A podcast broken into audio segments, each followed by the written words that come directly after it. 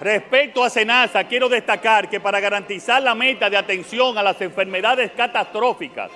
el pasado mes de junio elevamos la cobertura de los procedimientos cubiertos en el Plan Básico de Salud de un millón a dos millones de pesos para los 7 millones 300 mil afiliados con que cuesta ese seguro, sin importar el régimen. Ya sean subsidiados, contributivos o pensionados. Para el periodo, escuchen bien, para el periodo junio-diciembre, esta sola medida representó cerca de 700 millones de pesos en ahorro para los afiliados del SENASA, impactando directamente la disminución de sus gastos y permitiendo la continuidad de sus tratamientos, lo cual no solo ha supuesto un impacto en los bolsillos de los dominicanos, sino que